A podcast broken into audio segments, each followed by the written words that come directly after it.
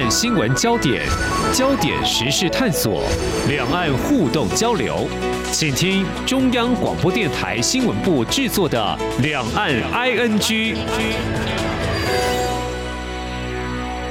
听众朋友，你好，我是黄丽杰，欢迎收听《两岸 ING》节目，繁荣富裕。啊，好厉害哦！这些字眼词汇，如果形容我们所住的台湾，你会觉得如何？同意吗？或者觉得哎，言过其实？嗯，听过数字会说话吧？如果你也认同的话，我想我们就应该欣然接受刚才我们所提到这些赞美台湾的话。不过，如果你认为这只是自我感觉良好罢了，这样子的话呢，今天我们要谈的主题应该值得继续听下去。另外呢，今天我们要稍微谈一下人的外表，你会怎么看自己？倾听内心真实的声音，是自卑或自信呢？好，我们今天两大主题，邀请到独立评论在天下频道总监廖云章来分享，有两篇独立评论文章的投书，非常欢迎总监，你好，主持人好，各位听众大家好，我是廖云章。嗯，总监从刚才我所提到的，就是说台湾到底。给我们的感觉是怎么样？我们就是在台湾土生土长的。我自己哈，我先谈，我有一位高中同学，他后来从事旅游业，还有进出口贸易，那就有机会时常到国外。那么有次聚会啊，他就说他到过很多国家，还是觉得台湾最好。其 实就是对于我来讲，处在还在集海外观光拼图的我，会觉得这好像还是一个问号，是吗？但是从在台湾工作的。啊，比如说外商企业角度来看，会是怎么样的一个图像呢？其实我在这边还可以多分享一点哦。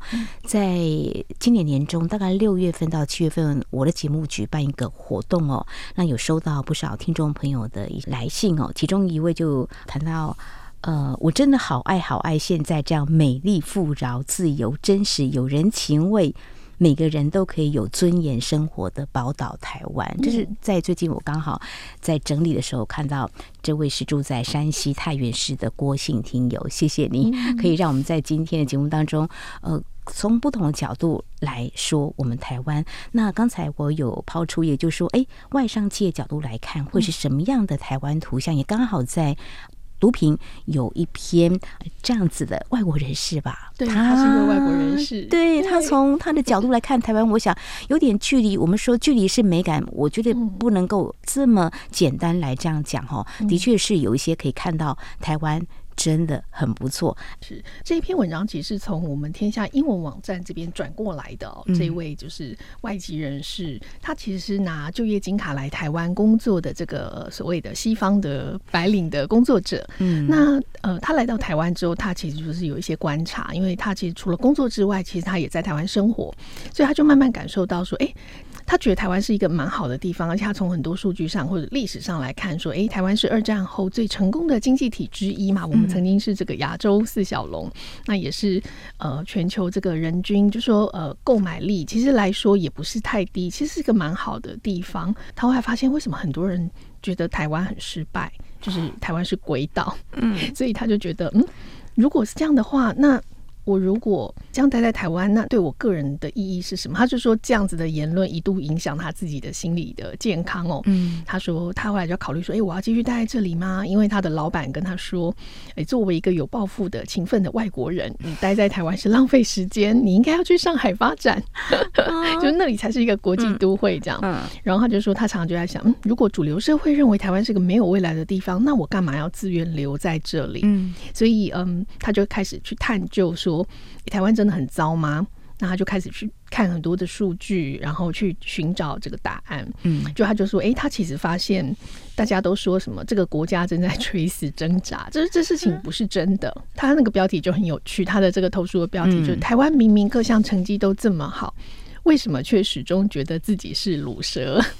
我觉得他到台湾来之前的态度很好，嗯、台湾真的那么糟吗？嗯、是疑问句的，对，并不是说你有既定立场或我们说偏见啦，到这个地方，所以他就可以更开放的态度来看台湾了。对对，嗯、所以他就说他从经济的数据，因为经济数据其实是比较容易取得的，是、嗯，然后以及他自己去探究这个背后的社会学的因素，嗯、所以他还去访问了一些台湾的学术界的专家，哦、然后去查了一些文献。他说：“嗯，我要试图探讨这个主题，去发掘这个台湾社会的真相。”嗯，好。那么台湾社会的真相是什么？其实过去几年我们谈了台湾有创造一些经济奇迹啦，我觉得哦，台湾人真的很了不起哦。但是当然也会有这个经济成长率稍微有一些变化的时候，大家就会很慌，就说台湾真的没有办法在力争上游，在网上是可以的。前两三年疫情期间，你看我们的经济成长率简直是让很多人跌破眼镜嘛。是是，那时候哇，我记得好多。中小企业都说那个单都接都接不完，然后就严重的人手不足、缺工。是对哦，的确是像呃，二零二二年在疫情期间，台湾在这个世界数位竞争力的排名里面，在六十六个主要经济体里，我们是拿到第十一名，很不简单，非常厉害。是非常厉害的，所以他就开始去找一些证据哦。他说：“哎，从 GDP 来看，台湾的排名是二十一名，嗯，然后其实是蛮强的。然后我们的人均排名，其实在世界排名也是二十七。就说，嗯呃，你在这么多的这个就经济的数据里看起来，台湾真的我们的经济发展没有很差，嗯哼，虽然好像。”很多人还是会谈贫富差距、贫困的问题，是是但是平均来说，嗯、其实它整个产业还有经济面的基本面是好的。那另外就是说，在产业的部分，在这个。Forbes 呃，全球两千强的榜单里面，嗯、就是台湾也有四十八家公司，就是在全球排名也是排到十一名，就是以我们的、嗯、呃国家规模还有人口，这个其实是蛮好的成绩。然后再来是教育，教育也很棒。我们的学生去参加对外竞赛，其实都有很优异的成绩。嗯、是是，然后我们在 OECD 国家里面的排名其实也不低。其实台湾一直在这个 OECD 的这个 PISA 的这个每三年会有一次全球的学生的这个，它比较像是一个检测的这个。过程当中，就台湾的排名，其实在五十个国家里面排第十三。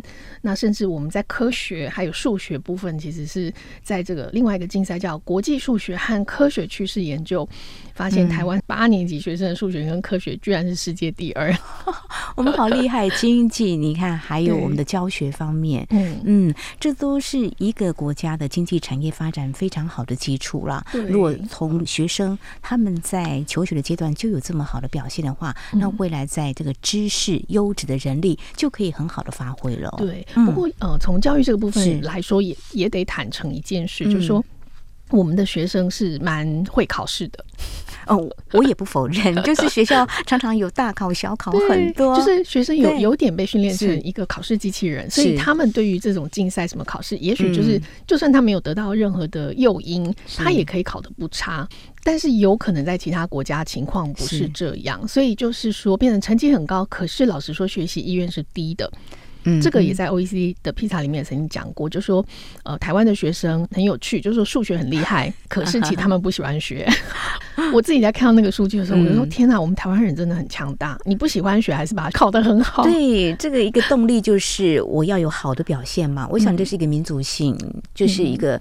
好，我也是会面对竞争的啦，嗯、这是一个比较正向的。但是慢慢的，台湾的教育也有做一些改革啦，是是比如说比较启发性的，或是入学的方案也是有很多元，希望能够开发孩子更多的优秀的潜能啦。对对，所以嗯，当然我们就会说有好有坏。嗯、那所以刚刚主持人讲的这点，就是说，哎，不管怎么样，我们都还是很努力。这件事情它也是台湾竞争力的一个很重要的原因，就是说，我们的中小企业可以这么的蓬勃，是因为其实我们的人力。素质是蛮高的，就平均来说，其实整体是不错的。然后这个作者也去比较台湾模式跟我们周围的其他的国家，他就发现说，哎，台湾的经济其实是由数千家专注在供应链特定环节的中小企业所组成的。对，所以他就引用这个。嗯，中央大学的这个一位经济系的吴达恩教授，他就跟他交流说：“哎、嗯欸，我们来比较一下台湾跟其他国家，就比如说韩国啦或日本国家的这个差别。嗯、那就发现说，因为台湾其实是有这种特殊的叫做垂直分离模式，所以它使得就是。嗯呃，像很多的其他国家，全球科技公司追求的都是垂直整合，嗯，就是说，我就是控制我的生产供应链的每一个阶段，嗯、那我就尽量全部都是自己做。嗯、但是台湾其实就是分开分开，就是跟很多不同的供应链，嗯、所以它可以养活很大的一个群体。嗯，哦，真的是变得比较灵活一点，而且它可以发挥更多的一些可能去改变啦，或是配合哦，我这个供应链到底要做什么？那其实是呃一个很好的滋养的养分。是是是，而且他其实这样子，他专注在某一个特定的呃这个技术，他可以把这个呃技能工艺钻研到非常的顶尖。所以，比如说他卖一个水龙头，他可能就可以卖到全世界，因为会做全世界各种规格。他就是专长就是做螺丝或做水龙头，这种在台湾就是很厉害。嗯哼，那所以他就觉得说，哎，台湾的公司非常的专业化，而且用市场机制来。替代组织效率，所以它就是很有弹性，很有竞争力，很可以竞争各种合约。虽然说可能灵活某种程度，它就是有点高效，有点很怕被淘汰，所以它就会不停的灵活的应变。那有的时候其实压力也是蛮大，所以台湾中小企业的寿命一般来说都不是很长。是我之前也有机会请教创业的这个老板，我说啊，呃，他已经创业八年了。他的业绩都还不错，可以吗？说不，不行，不行，至少要十年以上才可以的。嗯、那提到台湾的中小企业，一直是我们台湾产业发展的一个特色。大概现在总家数算起来，九成八、九成九都是中小企业，但是灵活度非常的好，弹性很高，所以你会发现在。一些场合我们会听到说所谓的隐形冠军，对，对，没错没错，台湾有很多隐形冠军哦，是，所以它跟可能韩国这种财阀型的模式就是非常不同的，所以很多人就会觉得说，比如在韩国那样的社会，如果你没有进好的中学，没有进好的大学，你就没有办法进到好的产业、好的公司，嗯、那你可能就。很难自己创业，是。因为中小型的企业并没有那么的多，然后创业的门槛很高，嗯、就是等于你要进到大公司，你才能够有保障啊什么之类。可在台湾，就是中小企业一卡皮箱也可以到处跑，然后他可以去做很多很多的事情，所以这是台湾中小企业赢的秘诀。但是它另外这样的模式的缺点跟它负面影响，就是它几乎就是不停的要压低成本。哦，对，所以当我们谈到台商到中国大陆去，大家会说，哎，就是。呃，中国大陆有这个人口红利嘛，也就是说它成本比较低嘛，哦，所以可以有比较高的获利。但是我想这个观念真的要慢慢的改哦。是是，的确，就是现在当然是整体，一方面是人口的这个结构的改变，就是年轻人其实是比较少的，那缺工的状况也越来越严重，所以还一直用不断压低成本的方式，其实对于这一代成长的年轻人来讲，他们不太可能接受这样子的工作条件。嗯哼，对，就。说他们会觉得，那我自己不要当奴工，或者是我自己的权益，我的下班时间，他们对这些事情是非常在意，还有他们很在意自己有没有被公平对待，因为他们是在一个比较开放、自由的教育模式长大的一群，对自我的概念是比他的前一代是呃是更完整、更清楚的。这些世代的一些价值观念是不太一样的，大家也要有这样子的认知。所以，嗯，这个作者就说，诶，他觉得台湾。就是他看到了这些数据，然后他去爬树这些，嗯、他最后就说：“我发现一个很容易看见的这个事实，就是说，哎，台湾是一个繁荣富裕的国家，嗯、可是它的财富分配不公平。这好像是在很多国家，不管是发展中国家或是已开发国家，都会面临到的问题。因为曾经也跟一些人交换过意见，呃，他也是在做这方面研究。他说，每个国家都如此，看严重程度是怎么样。嗯、那台湾的情况。”不能说是最严重，但是也是一个必须正视的问题。对，然后这里面当然最大的问题是土地的这 个价格，然后就是当然我们因为其实是也土地不足、土地短缺，当然是台湾长期以来的一个问题。但是可能更大的问题是缺乏规划的问题。嗯，这个部分的话呢，也会反映在。嗯，这几年就是因为美中科技战，我们的中国大陆台商要回到台湾或者东南亚，如果回到台湾的话，呃，台商那个时候跟政府对话反应比较多的，就是有水电吗？有土地吗？嗯、是是，嗯。对，所以他就说，嗯，台湾人之所以不觉得自己生活在一个经济强国，原因很简单，就是因为财富没有流向他们啊。OK，可能流向某些部分，但是比例不高的人，对这就是投射到我们刚才所讲的，就是贫富不均的问题。贫富不均，对对。然后同时，就像刚刚主持人也提到说，我们有很多隐形冠军，是那其实也有一些就是隐形冠军的这个中小企业。他们也是这个隐形财富的 这个拥有者，对对对，所以我们其实也常会听到这种故事，就是某某中小企业主，可是他拥有一条街的土地，或者是成排的什么，而且这样的东西是它是可以不断的嗯自我复制，然后他可以就是继承给他的下一代，所以那样子的状况的确就会造成就是有富裕的家庭，他可能就是有些年轻人他。嗯，一出生他可能就拥有一些比较好的。其实上，在所有国家都是这样子，都是这样。可是因为土地的价格，它被当做一个商品，它可以不断炒作的时候，就会变成有一些他本来就没有土地的这个人，他会更难取得。他可能就是这个贫穷的循环，没有土地的循环就会变得更加的严重。好，有人说有土是有财是没有错，但是我们看到现在反映出来的问题，哈，连外国人的角度都会认为这个问题的确是。必须处理，那就有待政策怎么样去处理了。是是，因为台湾还是有地理的限制，我们就是一个岛国，没 错。然后土地就是这么大，并不太像说有一些其他国家，他可能他可以说、嗯、哦，我现在释放，比如说这边在炒作，我再释放多一点土地去进行这个市场的重新的调整，就我们做不了这样子的事情。嗯，对，所以这个就会变成国家的政策怎么样子去安排。就是规划这件事情就变得更有挑战性，嗯、非常具有挑战性。哈、嗯，明年的总统选举还有立委的选举，哈，我想我们在投票的时候，或许可以朝这个方向去思考。总之，其实台湾在。经济上或在我们社会教育，其实都蛮棒的。从一些数据看起来，我们不应该觉得自己老是输人家一大截，我们是还不错。当然还有一些问题必须要去解决。这样子的一个生活，这样子一个台湾，才会让大家很有自信的竖起大拇指说：“真的很棒哎，台湾哈！” 所以我想肯定认同自己非常非常重要，因为台湾人很勤奋。刚。啊，总监也提到了，那我们有时候会觉得自己不够好。我觉得有时候是一种民族性格嘛，就觉得好客气啊，说没有没有没有没有那么好了哈。但是我觉得我们在今天谈这个，我们可以很低调的来享受自己创造一种美好的成就，但是呢，也别忘记哦，在台湾有一些。方式跟机制是可以来督促跟提醒政府做些什么。今天谈到很核心的问题。好，我们心里头要存台湾是胜利的岛屿哦，还是很棒。但是我们可以再加油，做得更好，让其实自己都是有贡献的一份子啦。好，接下来要来谈的是这位公众人物志祺七七。嗯，他其实是都会谈一些知识性的话题，然后套一句中国大陆用语，就是其实含金量还挺高的哦。最近。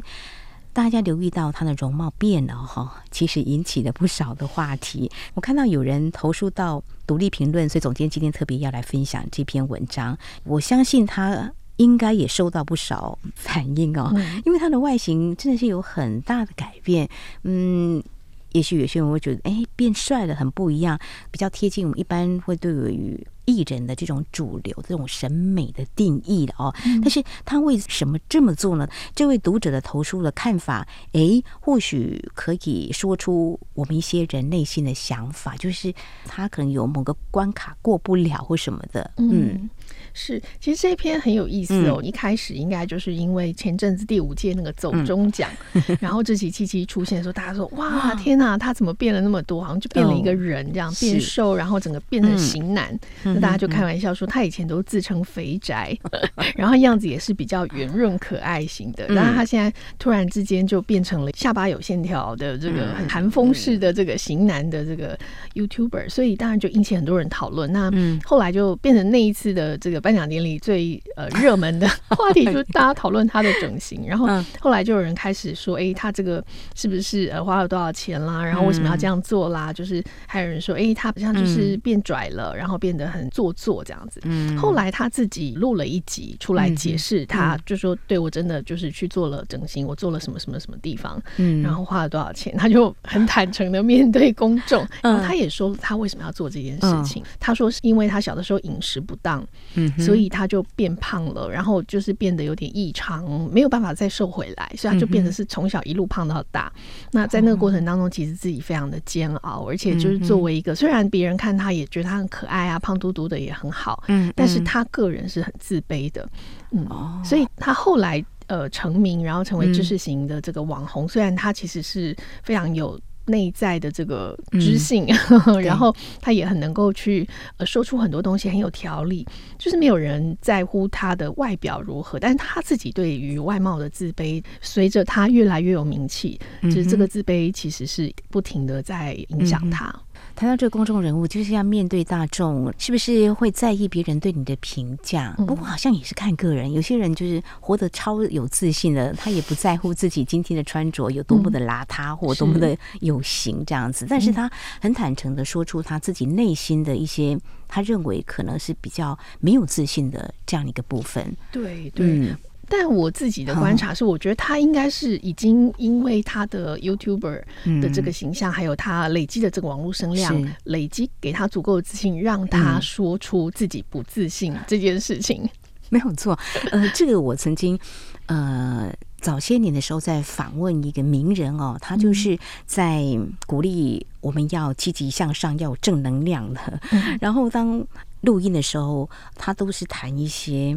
激励人心的话。后来关掉麦克风之后，我说：“老师，你一直都是像这样子能够激励别人的人吗？嗯，而且你的口条这么的好，能够说这么的多，我觉得是不是有哪些可以学习的？”他说：“其实我是一个非常自卑的人。”哦，对，嗯，但是他坦诚他自己，嗯，为什么从自卑到自信这一段路？哦我觉得那这是一个坦诚自己，首先要过自己这一关，就是你知道自己可能我的表达能力不好，可能我很害羞，可是我要。借由这种方式来训练自己，让自己变成一个不一样的人，嗯、然后在过程当中，他累积了他另外一种可以开发一种潜力跟自信。是是，所以我会觉得特别有趣，是因为这位作者刘仲书呢，我也认识他。呃，这个新闻出来之后，我就问刘仲书，因为他也是一位呃肥宅，从前。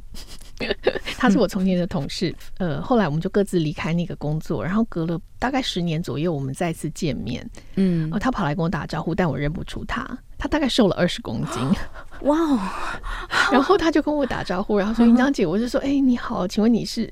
他说我是仲书啊，我说。为什么你变得不一样？他就变成一个有点像自欺欺一样，就变成一个型男。我说你为什么你去那个抽脂嘛？他说没有，就是运动减下来的。嗯，我说为什么？他说哦，我要追求一个我喜欢的女生啊！你看这是一个多大的动力呀！是 是是。当然后来就也跟他聊了一些事情。我说我觉得你以前比较没有自信，你跟人讲话都不看人家眼睛的，就是他真的是比较内向，然后很害羞的人这样。那但是他后来我觉得他。变成那样子，因为他就会主动来打招呼，然后我也觉得他可以看着我的眼睛讲话，没有问题，不会闪避，感觉更有自信嘛。他说有。哦，所以看到这一题的时候，我就说太好了，我觉得你好适合来写这一题，因为他自己就走过像志奇同样的路，所以他很知道志奇为什么要做这样子的改变。对对，所以他自己在文章里面也爬梳了他自己，说，哎，他过去是别人会怎么样看他，或者甚至是朋友就会跟他说，哎，你那个衣服这样穿会怎么样？呃，就是说不太好看，或你的气质这样子。呃，可能就会被婉拒。所以他在呃成为我同事之前，其实做过很多不同的工作，也当然常常被 reject。Oh. 那呃，甚至他说这样子的经验也会变成他自卑跟压力的来源，就是当他在那个时候的状态的时候。我们不能说老天不公平，但是我觉得有时候像这样，当然是面对一个走过自己比较没有自信的这一段的人，对哦，要说的话就是说，我们要谢谢老天给我们这样子，但是其实这样子一种呃磨练 哈，或是说让我们自己内心更坚强，是蛮辛苦的。对，嗯，的确，他自己就说自己很胖的那个阶段，然后他是怎么样看自己，以及他怎么吃东西。呃，因为其实他后来是透过饮食跟健身的，他没有做整形，他是用比较慢慢渐进的方式，但他自己就会说，其实这个过程吼，就是他要怎么样子去。呃，理解自己，然后同时，比如说食物成瘾这件事情，嗯、在当代食物成瘾这件事情，是就说已经不是为了追求食物或者是呃生命能量热量，而是这里面有太多可能面对压力，然后他需要处理这些痛苦，嗯、所以透过吃这件事情来解决。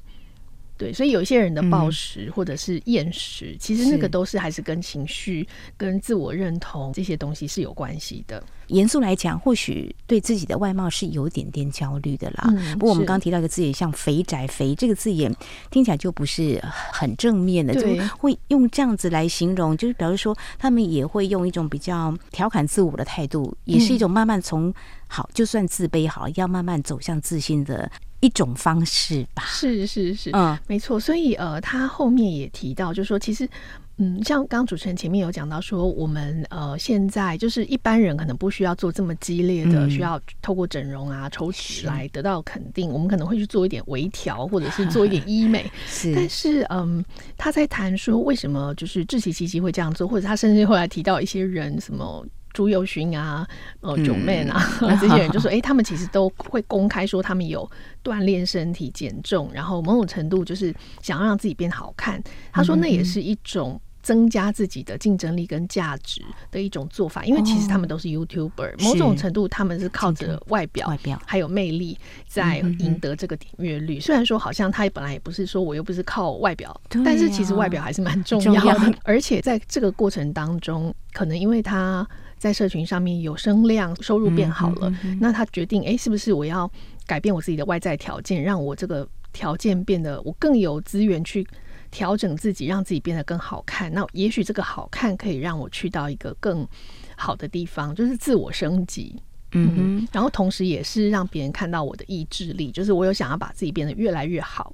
可是，嗯，同时就是作者也提到说，公众人物他是有社会影响力的。是的，所以比如说自己七七，他为什么要出来说明为何要整形，要把这么多内在事情告诉别人，嗯、就是因为别人会批评他说你虚荣。会对对，你虚荣，然后你可能会做了不好的示范，因为如果喜欢你的读者、喜欢你的听众，通通都跑去整形 之类的，对，那所以他因此他很难。就是独善其身，不能说这是我的事，不关你们的事。他不太可能不讲，所以他就出来交代。就是私领域的事情变成是必须要交代。但是我也想分享一个，就是呃，医美这件事情，我觉得它在当代社会的确是变成以前就会觉得说是只有少数的族群、贵妇或者是某一些阶层的人才会去做医美，因为他们需要维持外貌很精致、很美丽，或者艺人。呃，因为那是一个商品，但是现在好像这个事情越来越平民化，是。对，就是包括青少年，现在听说也是医美的主力。呃，我上次也访问过这个医美整形外科医师哦，嗯、就是说现在其实他们很大的客群是青少年，然后很多是呃，比如说高中的时候或者大学的时候的暑假，妈妈会带来割双眼皮。他们觉得这没什么，然后另外就是呃，听说很多青少年是去处理皮肤问题哦，皮肤就说长青春痘啦，会有一些痘疤什么的。然后，但是现在青少年他们因为很受到这个社群媒体的影响，嗯嗯。对，然后就希望自己的皮肤可以像韩星那么永远洁白无瑕，所以他们如果有痘疤、有青春痘、有什么的，他们就会觉得，嗯，这个要处理。这个已经不是好像特定的这个阶级在使用的，而是变成是一般，听起来就很像是一般人也会去接触，而且他们也不觉得这个是。一些好像不太好的事情，是或许我们把这个时间拉开来看，就是比较上一代的，我们觉得为什么要去做这些事情？对，爸爸妈妈生给你什么，你就是什么嘛。身体仿佛受之父母啊，对，不可以随便毁伤的话，我想这是一个世代不同的观念。然后另外一个产业医美竟然是这么的蓬勃发展哈，但是呃。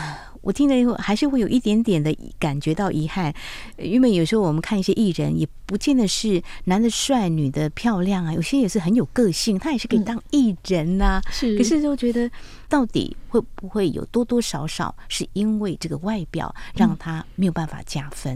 哦、嗯，我就觉得那就是一个很遗憾的事情了。我自己的观察是，我认为我和主持人我们这个年代在求职的时候，嗯、可能大家都还蛮朴素的，嗯、所以就是可能画个口红、画个眉毛的人就会觉得，因为这个人化妆这样。那现在你看到大学生或者是不要说那个中学生，他们上学也都会做，还会做指甲，没错，美甲，所以就会变成我。我觉得是整体的标准拉高了。是是，那当你周围的人全部都还蛮好看的时候，嗯、如果你不施脂粉，你不做任何的事情，嗯，呃，你的服装什么你都不讲究，其实那很容易会被凸显出来，就是、呃、这个人好像跟大家很不一样。是，好，好像这个社会的这个趋势潮。流变成这个样子。嗯、当然，往一个方向来看啊，欣赏美的东西是 大家都喜欢的了哈。好，我们也可以这样讲，因为台湾生活不错嘛，所以才有能力去做。没错，可以心有余力才可以做这些事情。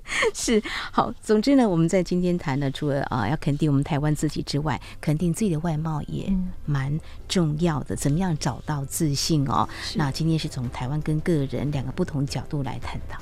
非常谢谢我们独立评论在天下频道总监廖云章分享这两篇读品的投书观点。谢谢你，谢谢，谢谢主持人，谢谢大家。好，以上就是今天两岸 ING 节目，非常感谢听众朋友您的收听，华丽姐祝福您，我们下次同一时间空中再会。